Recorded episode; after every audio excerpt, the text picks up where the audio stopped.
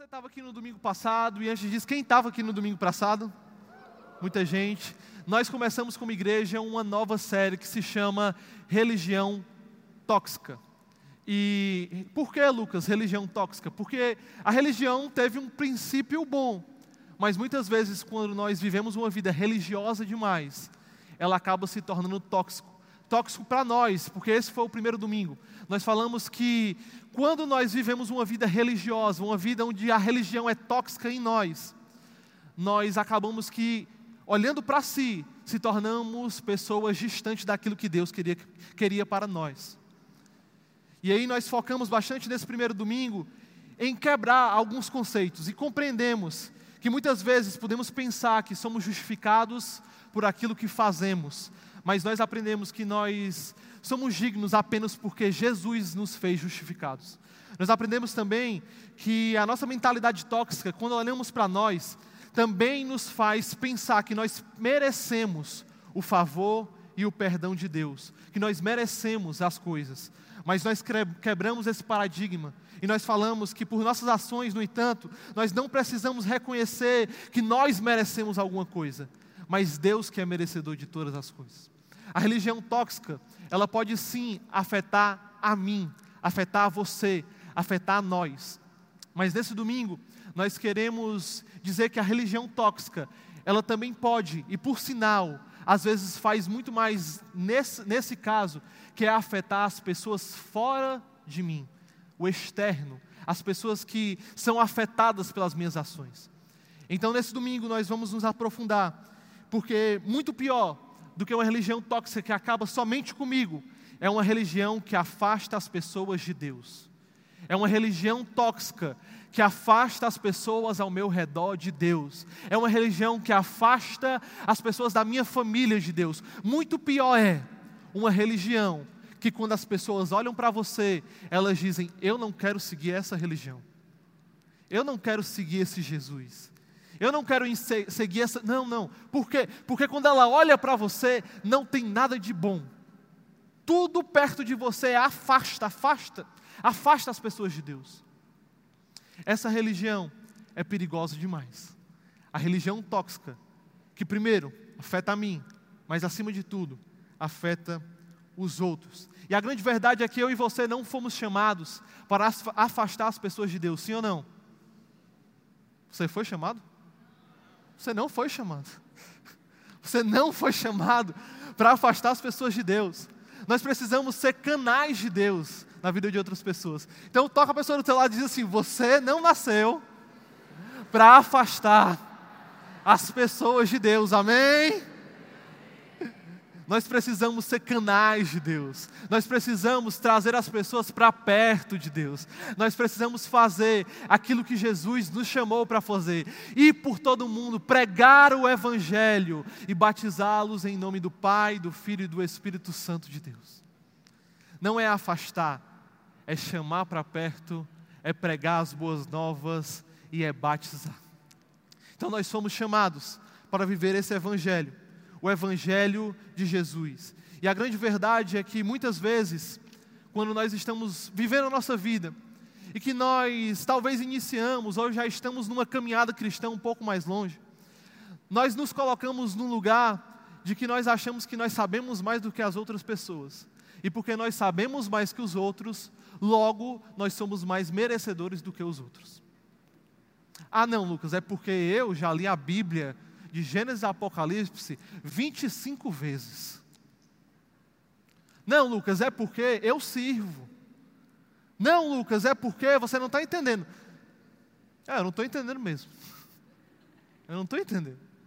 Não é porque você está aqui há um ano, não é porque você está aqui há 10 anos, não é porque você segue a Jesus há 25 anos que você merece um título melhor do que as outras pessoas, ou um prêmio melhor do que as outras pessoas. Não. O próprio Jesus quebrou esse paradigma quando ele disse que os trabalhadores das, da vinha podiam vir um, dois, três dias trabalhando, mas todos iam receber o mesmo valor.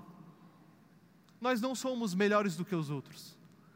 Você não é, não está acima de ninguém. Eu, porque estou nesse lugar, não estou acima de vocês. Todos nós estamos no mesmo parâmetro. diante de Deus. Então não deixe que o seu conhecimento, de que a sua inteligência, do que a sua sabedoria te deixe num lugar de ego, em que você se acha melhor do que os outros. Eu hoje quero te ensinar que nós não nascemos para julgar as pessoas, nós nascemos para pregar o Evangelho de Jesus, para viver o Evangelho de Jesus. E eu quero hoje, em cima de Mateus capítulo 23, então se você está anotando, nós vamos aprofundar a nossa mensagem em cima de Mateus capítulo 23. Eu queria ler o capítulo todo, mas por conta do tempo que eu tenho, eu quero me adentrar em algumas partes. Mas se você está anotando, mais uma vez, Mateus capítulo 23, e nós vamos começar a partir do verso 13. O contexto é que Jesus estava ensinando a multidão, ensinando os seus discípulos a respeito de como os fariseus eram tóxicos para a sociedade.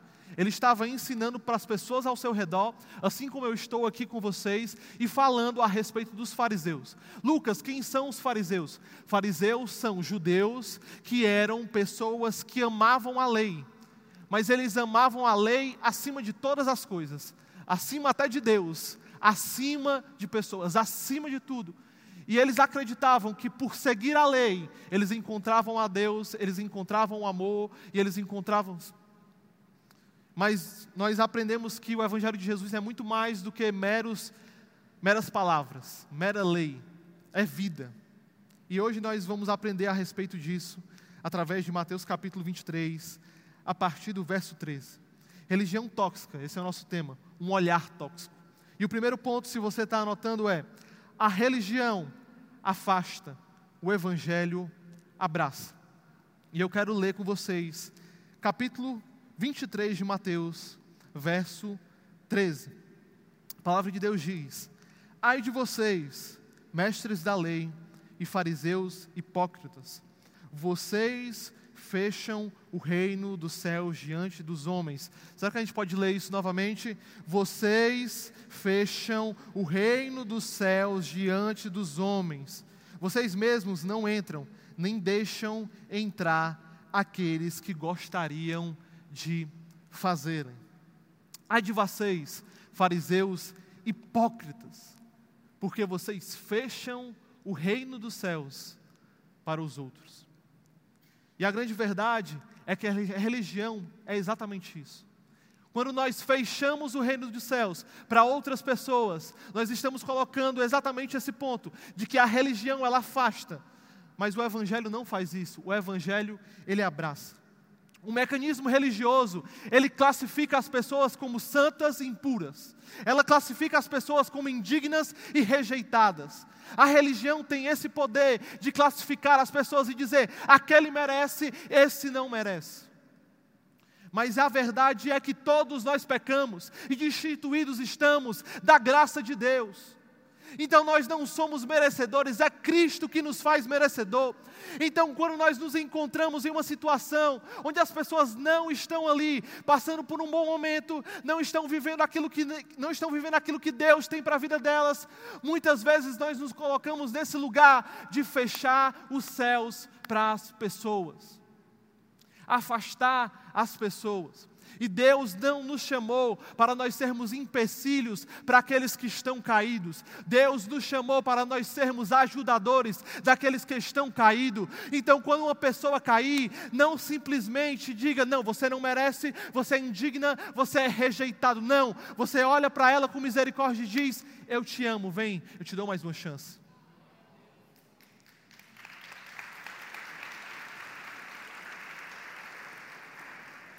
E a grande verdade é que os fariseus eles seguiam a lei, mas como eu disse, eles seguiam a lei acima de todas as coisas. E eu quero te dar um exemplo disso. Você conhece a parábola do bom samaritano, sim ou não? A parábola do bom samaritano diz que um sacerdote e um levita passaram por um homem que, que estava quase morto e eles não fizeram nada. Mas o samaritano foi lá e se compadeceu, ajudou, abençoou, com recursos para cuidar da vida daquela pessoa que estava à beira da estrada, quase morta. E aí, o que é que acontece? o, samarit... o fariseu e o levita estavam seguindo a lei, porque a lei dizia que se eles tocassem em algo morto, eles se tornavam impuros. E o texto diz que aquele homem estava parecendo morto. Ele não estava morto, mas estava parecendo morto. Mas o samaritano vai lá e ajuda. Por quê? Porque ele não era uma pessoa religiosa. Ele vai lá e ajuda. E a grande verdade é que Jesus diz que quem vocês acham que saiu justificado daquele lugar? Foi o levita? Foi o sacerdote? Não, foi o samaritano. Mesmo sem seguir a lei, daquilo que estava escrito, ele saiu justificado e os outros não. Por quê? Porque eles se esqueceram daquilo que é mais importante. Eles olhavam tanto para a lei que se esqueceram que Deus não se importa realmente com aquilo que está escrito. Deus se importa muito mais com quem está vivo. Deus se importa muito mais com pessoas. E o centro de toda lei é a misericórdia para com os outros. A religião tóxica, como eu disse, classifica pessoas como mortas, como indignas, como rejeitadas, como alguém que não merece a nossa atenção. Mas o Evangelho de Jesus independente de como a pessoa se encontra, independente do que a pessoa fez, independente do passado que ela tenha, olha para a pessoa e diz: Filha, eu te amo. Filho, eu te amo. Filha, eu tenho um propósito para você. Isso pode se colocar a gente em diversos aspectos, ainda hoje. Ainda hoje. Você está aqui nesse lugar e você está fazendo tudo certo. Você está na igreja numa época de carnaval. Você está na igreja quando pode ser que pessoas do seu GC não estejam na igreja, estejam em outro lugar.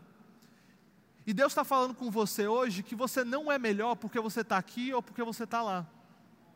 Deus não está te tra tá tratando teu coração para fazer você entender que você não é melhor pelo aquilo que você faz, você só é melhor por aquilo que Ele fez.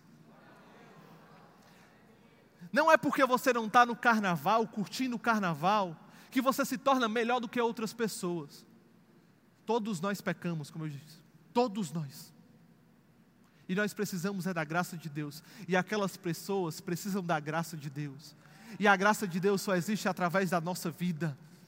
Nós somos a graça nos dias de hoje, nós somos o favor de Deus na vida de outras pessoas. Sabe o que, é que você tem que fazer em vez de criticar? Você tem que amar, você tem que abraçar, você tem que dizer assim: Fulano de Tal, eu sei que você está aí, mas quando você voltar, deixa eu te falar uma coisa, eu vou estar tá aqui para te amar. Eu tenho certeza que Deus não tem isso para a sua vida, não é o propósito dele, mas deixa eu te dizer: eu não te julgo, eu te amo. Eu não te julgo com o meu sentimento, eu não te julgo com a minha, o meu pensamento, eu te julgo da forma que Jesus te julga com muito amor, com muita graça, com muito favor.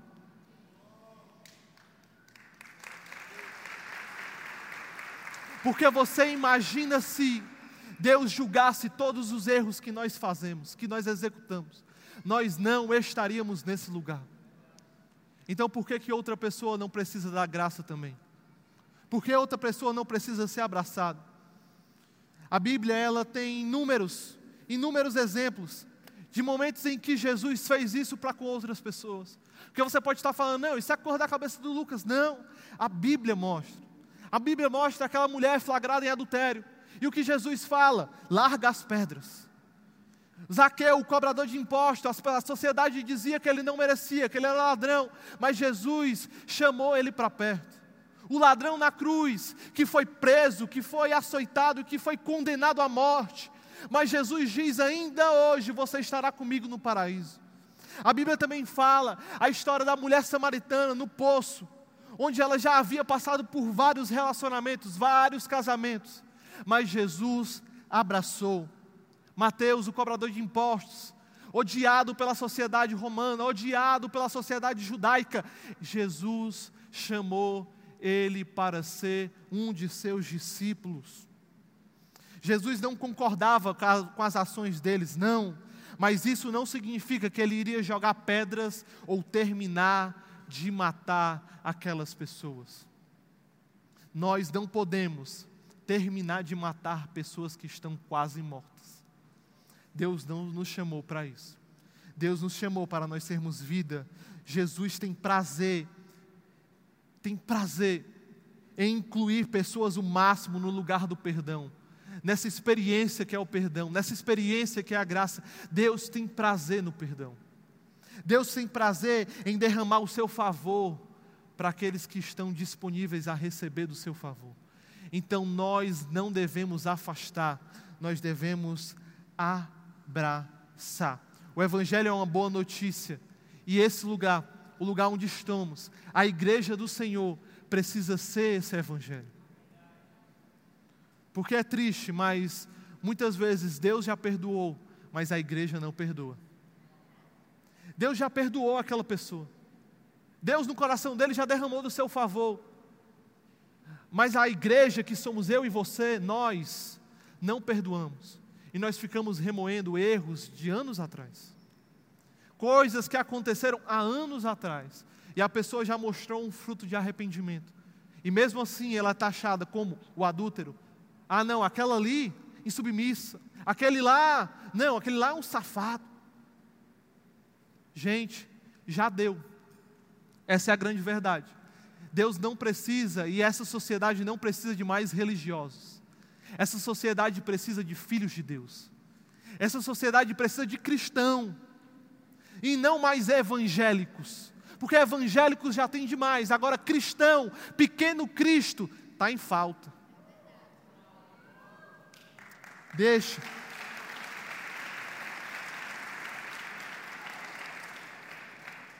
E a pergunta que eu deixo para vocês hoje é: estamos nos tornando mais semelhantes com Jesus?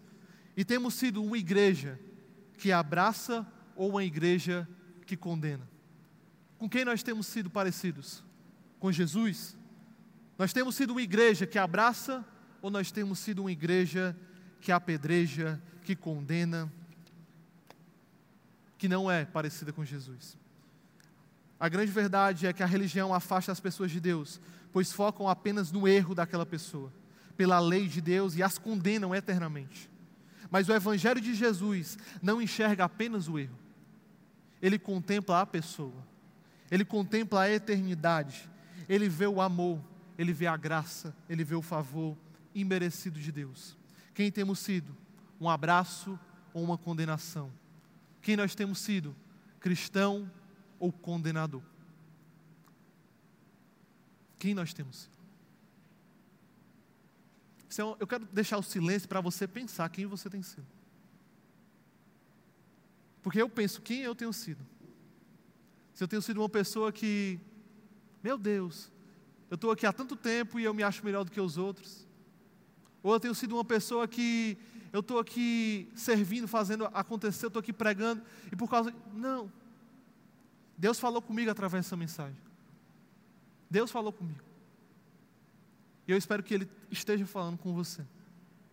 Que a verdade do Evangelho, que o favor imerecido de Deus, que a graça de Jesus, que a justificação que só vem por Ele, possa adentrar no seu pensamento, que você possa, em nome de Jesus, renovar, a sua mente na palavra de Deus. Não olhar para as pessoas com olhar de condenação, mas olhar com as pessoas com olhar de amor que em nome de Jesus você possa sair desse lugar não criticando, não fazendo as pessoas que estão aqui como taxados de rejeitados, mas que você possa amar essas pessoas, que você possa ser resposta de oração, que você possa abrir sua boca para que você seja aquele que ora por essas pessoas. Quem nós temos sido? Quem eu tenho sido? Eu tenho sido a igreja que afasta ou eu tenho sido a igreja que abraça? Ponto 2, para você que está anotando. Outra coisa que a religião faz, a religião critica, mas o evangelho ele profetiza. Repete comigo. A religião critica, mas o evangelho profetiza. E eu quero ler com vocês Mateus 23, 23. Mateus capítulo 23, 23. A palavra de Deus diz: Ai de vocês, mestres da lei e fariseus hipócritas. Vocês dão dízimo da hortelã, do endro e do cominho, mas têm negligenciado os preceitos mais importantes da lei: a justiça, a misericórdia e a fidelidade. Vocês devem praticar estas coisas sem omitir aquelas. Ai de vocês, porque vocês dão um dízimo de tudo, mas vocês esqueceram o que é mais importante. Ai de vocês. E Jesus ele vai confrontando os fariseus, porque antes disso existem vários momentos em que eles vão falando algumas coisas. Ah, vocês dizem isso? Não, mas Jesus confronta e diz: Não é isso, é isso. E ele termina com essas palavras e diz: Ai de vocês, porque vocês se importam com tudo isso, mas vocês esqueceram aquilo que é mais importante. E a grande verdade é que muitas vezes nós nos colocamos nessa posição, de nós nos importarmos com tantas coisas, nós damos o dízimo de tudo, mas nós esquecemos aquilo que é mais importante. E Lucas, como isso funciona de uma forma simples e prática? A pessoa está cometendo um erro, está cometendo uma falha, ela está vivendo uma vida que não é uma vida que agrada a Deus. E aí, você se coloca no lugar de simplesmente olhar para aquela pessoa, e não somente para ela, mas para as pessoas que estão ao seu redor, e você começa a criticar a atitude daquela pessoa. E você começa a dizer assim: não, está o Maílson e o Edmar. E o Edmar está em pecado, diga misericórdia. Mas o Maílson, em vez de chegar no Edmar e dizer, Edmar, cara, tu tem que melhorar, tu tem que sair dessa, Deus não te chamou para isso, e pregar a boa nova para ele, ele fala para a Jéssica. E aí ele começa a criticar o Edmar, e dizer, tu viu o que o Edmar fez? Tu viu o que o Edmar postou? Tu viu a roupa que ele estava? Não, tu viu que ele faltou o culto para ir para canto tal? Não, tu viu que ele faltou, faltou o GC para estar tá ali com um grupo de amigos dele que nem a gente faz ou não faz isso? Se você faz, diga misericórdia na sua vida, né? Porque Deus não te chamou isso, para fazer isso. E nós começamos a criticar, criticar e criticar. E nós se importamos com tantas coisas, mas quando nós olhamos para nós, nós estamos fazendo a mesma coisa. Porque a grande verdade é que o cisco no olho do outro é grande demais mas a estaca de madeira no meu é pequena. E eu estou vivendo uma vida de fofoca, fofoca, fofoca, crítica, crítica, crítica, a respeito dos outros, do que as pessoas fazem deixam de fazer, e eu não enxergo, e eu começo a condenar os outros, mas muito provavelmente Deus olha para você e diz: Meu filho, olha para tu, que tu está todo sujo. Deus te coloca nesse lugar, nessa tarde, para te fazer pensar para te fazer pensar, para de condenar e começa a fazer a oração que Davi fez. Sonda-me, ó Deus, e vê se há em mim algum caminho mau, e guia-me pelo caminho da tua justiça, da tua verdade. Essa é a oração que a gente tem que fazer. Lógico que eu não estou falando que o, Maílson tinha que falar com Edmar e confrontar, isso nós temos que fazer. Mas isso que gera vida e não fofoca, fofoca só gera destruição. Fofoca é só crítica, fofoca é só quem nós temos sido? Nós temos sido uma igreja que só fofoca, que só critica, ou nós temos sido uma igreja que constrói, que faz acontecer e que vai lá e profetiza? Nós tivemos uma série na nossa igreja que nós falamos sobre o profético. Quem lembra? Ano passado. E nós aprendemos muita coisa a respeito das nossas palavras. Primeira delas é que a nossa palavra ela tem poder de vida ou de morte, sim ou não? Então, quando eu profetizo vida na vida da pessoa, o que, é que ela vai receber? Vida. Agora, se eu profetizo só morte, ela vai receber morte. Eu quero ler com vocês Efésios capítulo 4, versículo 29. Efésios 4, 29. Nenhuma palavra torpe saia da boca de vocês, mas apenas o que for útil para edificar os outros, conforme a necessidade, para que conceda graça aos que ouvem. Outro texto, Provérbios capítulo 12, versículo 18. Há palavras que ferem como espada, mas a língua do sábio traz cura. E eu quero terminar com Colossenses capítulo 3, versículo 12 e 13.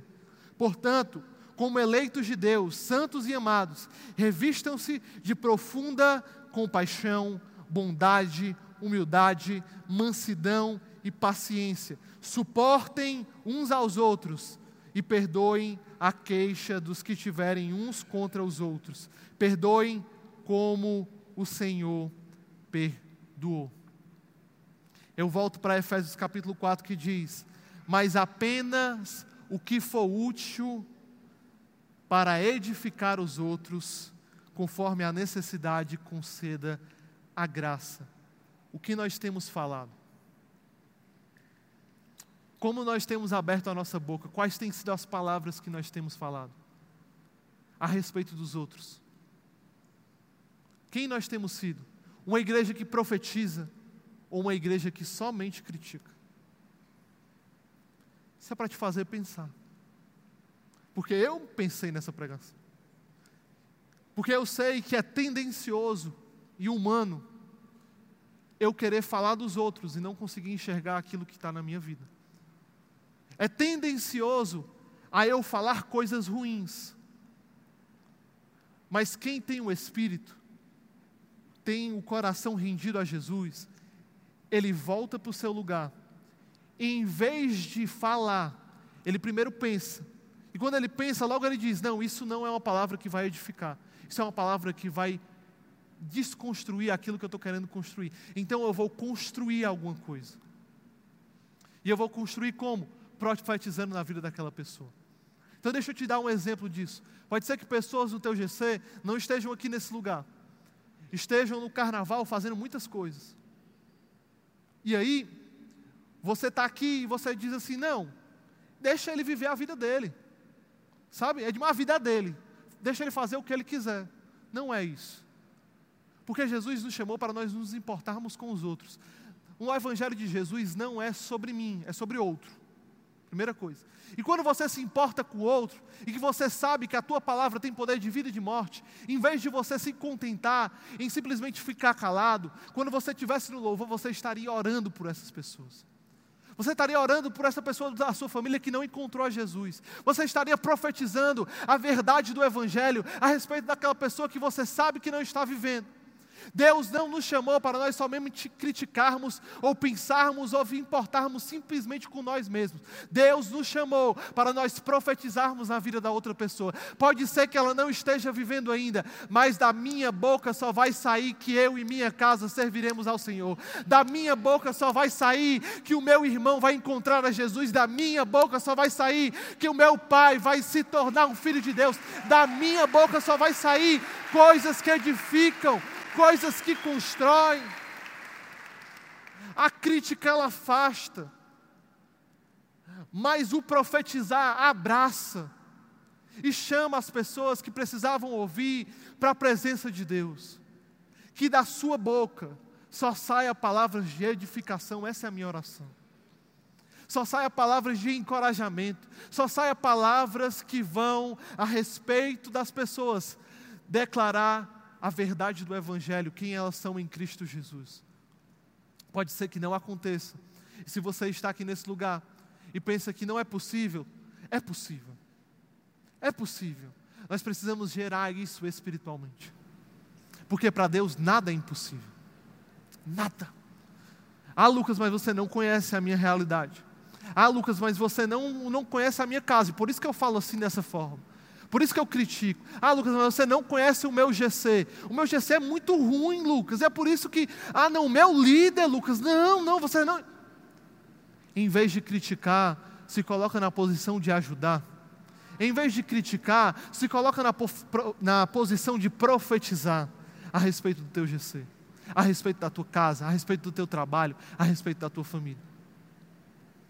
Porque quem profetiza, escuta do coração de Deus. E do coração de Deus não vão sair palavras de destruição, vão sair palavras de amor, vão sair palavras de graça. E quem ouve, quem profetiza, não fala segundo o seu coração, fala segundo o que a palavra diz. E nós não cremos no que nós pensamos ou na realidade que nós enxergamos. Nós acreditamos e vivemos nossa vida baseada naquilo que a palavra diz. Naquilo que a palavra diz. Nós não nascemos para criticar nós não nascemos para derrubar, nós nascemos para profetizar e para construir algo na vida das pessoas. E eu termino esse ponto com 1 Coríntios capítulo 4, versículo 1 e 3. 1 Coríntios 14, versículo 1 e 3. Sigam o caminho do amor e busquem com dedicações os dons espirituais, principalmente o dom de profecia. Pois quem fala em língua não fala aos homens, mas a Deus. De fato, ninguém entende, mas o Espírito fala mistérios. Mas quem profetiza o faz para edificação, encorajamento e consolação dos homens. Quando profetizamos, edificamos, encorajamos e trazemos consolação. Nós não nascemos para criticar, nós nascemos para edificar, encorajar e consolar. O Evangelho, primeiro ponto, afasta. A religião afasta, o Evangelho abraça. Segundo ponto, a religião critica. O Evangelho profetiza. Terceiro ponto, a religião, ela foca no externo. O Evangelho foca no interno. Vamos repetir. A religião foca no externo. O Evangelho foca no interno. E para isso eu queria continuar em Mateus capítulo 23, a partir do versículo 25. Eu quero que você que está lendo acompanhe junto comigo no telão. Mateus 23, a partir do verso 25. A palavra de Deus diz: Ai de vocês, mestres da lei e fariseus hipócritas vocês limpam o exterior do copo e do prato, mas por dentro eles estão cheios de ganância e de cobiça. Versículo 26, fariseu cego. Limpe primeiro o interior do copo e do prato, para que o exterior também fique limpo. Ai de vocês, mestres da lei e fariseus hipócritas. Vocês são como sepulcros caiados, bonitos por fora, mas por dentro estão cheios de ossos e de todo tipo de imundície. Ai de vocês, que por fora parecem injustos ao povo, mas por dentro estão cheios de hipocrisia e de maldade. O Evangelho foca no interno, a religião foca no externo.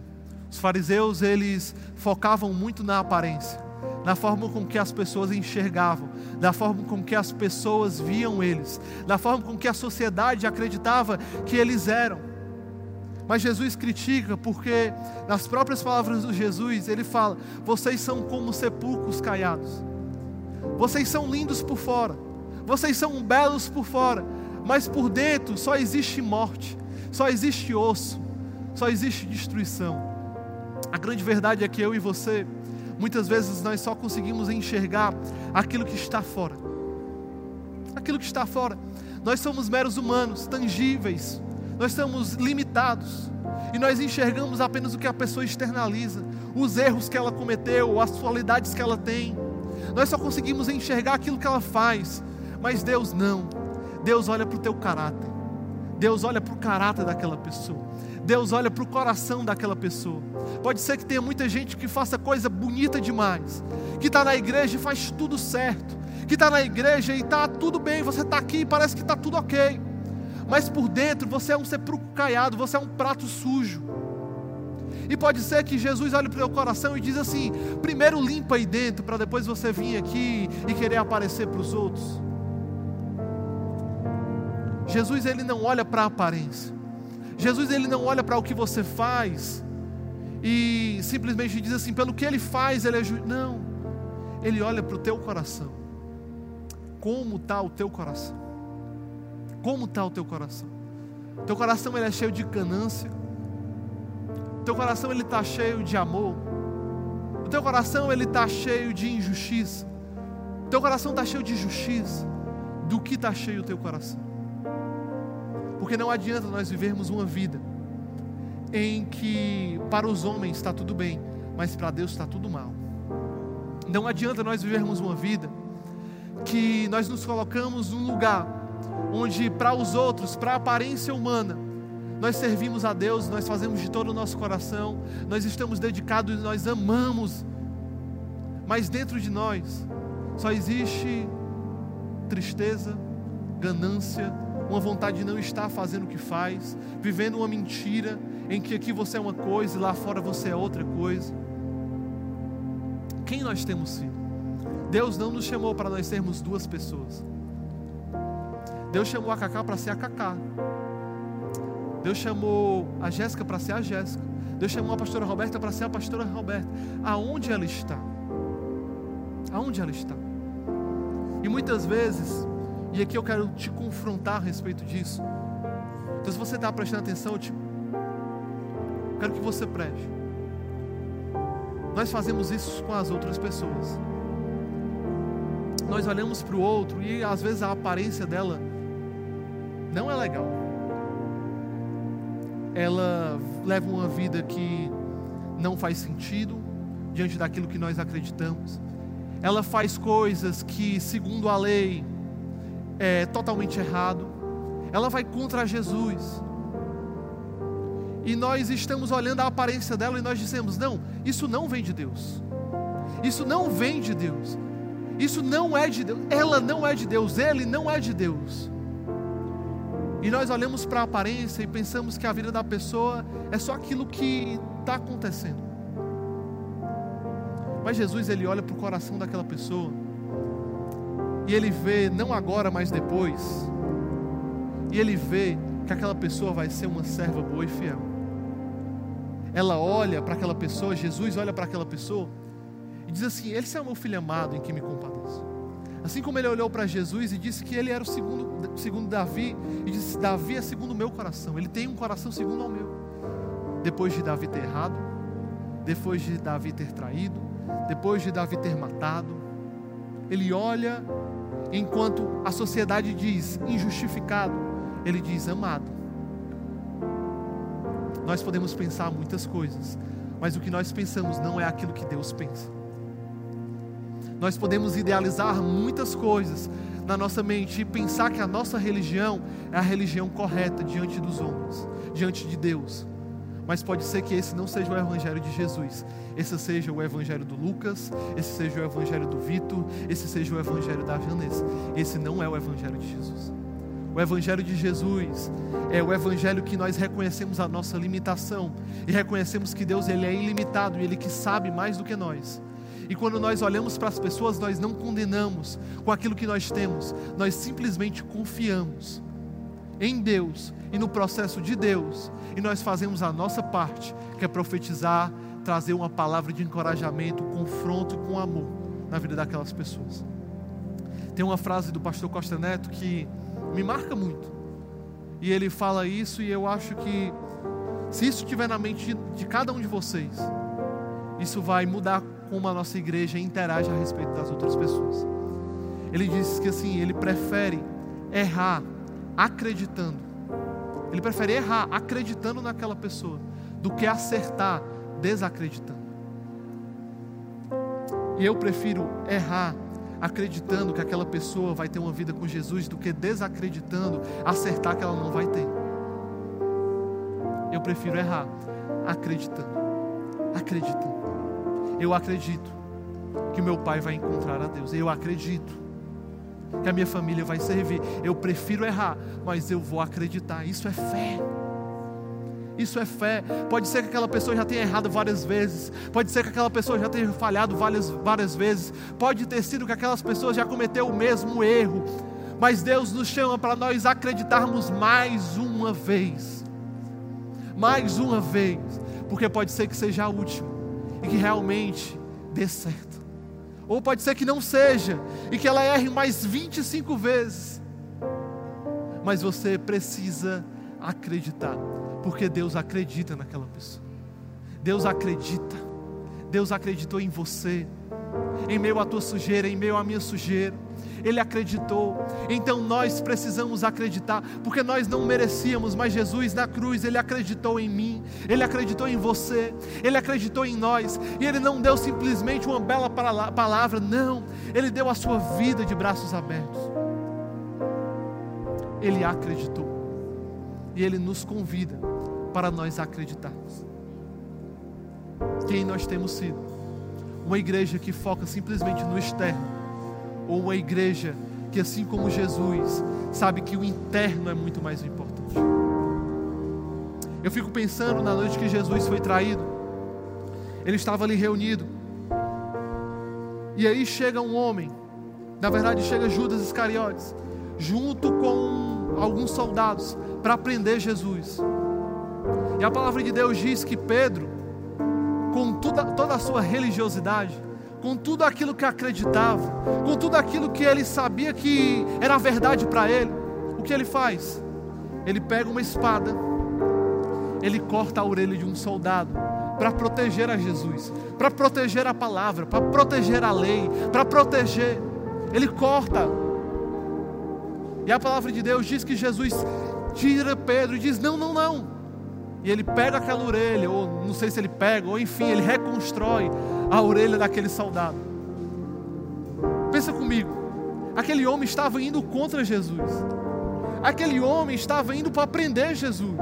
Aquele homem estava indo para condenar Jesus à morte. E Pedro, teoricamente, estava o que? Protegendo a Jesus. Mas a grande verdade é que Jesus, ele não precisava daquilo. Porque não era da vontade dele. Poderia fazer lógica. Mas Jesus, ele sabia qual era o destino final. Ele sabia que ele precisava fazer daquilo. Ele pega e reconstrói aquele que não era justo diante dos homens. E ele derrama amor, e ele derrama cura e favor para com os outros.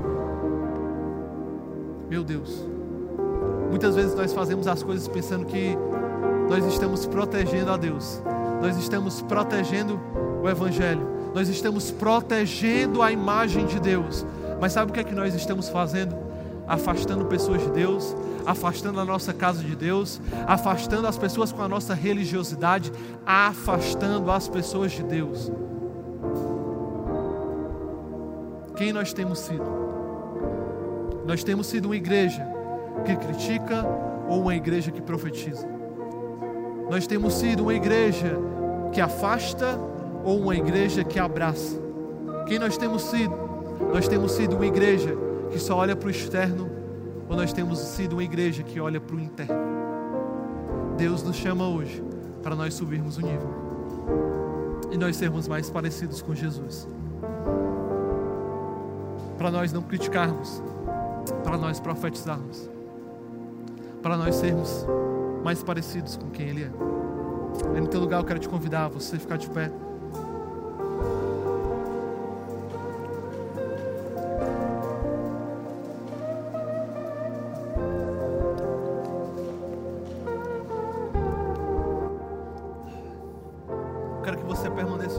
Baixa, olhos fechados. E eu quero que você comece a se perguntar. Você comece a se perguntar quem você tem sido.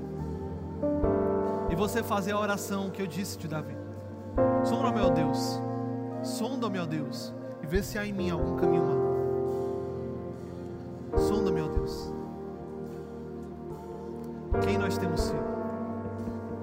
Nós temos sido aqueles que são mais parecidos com Jesus,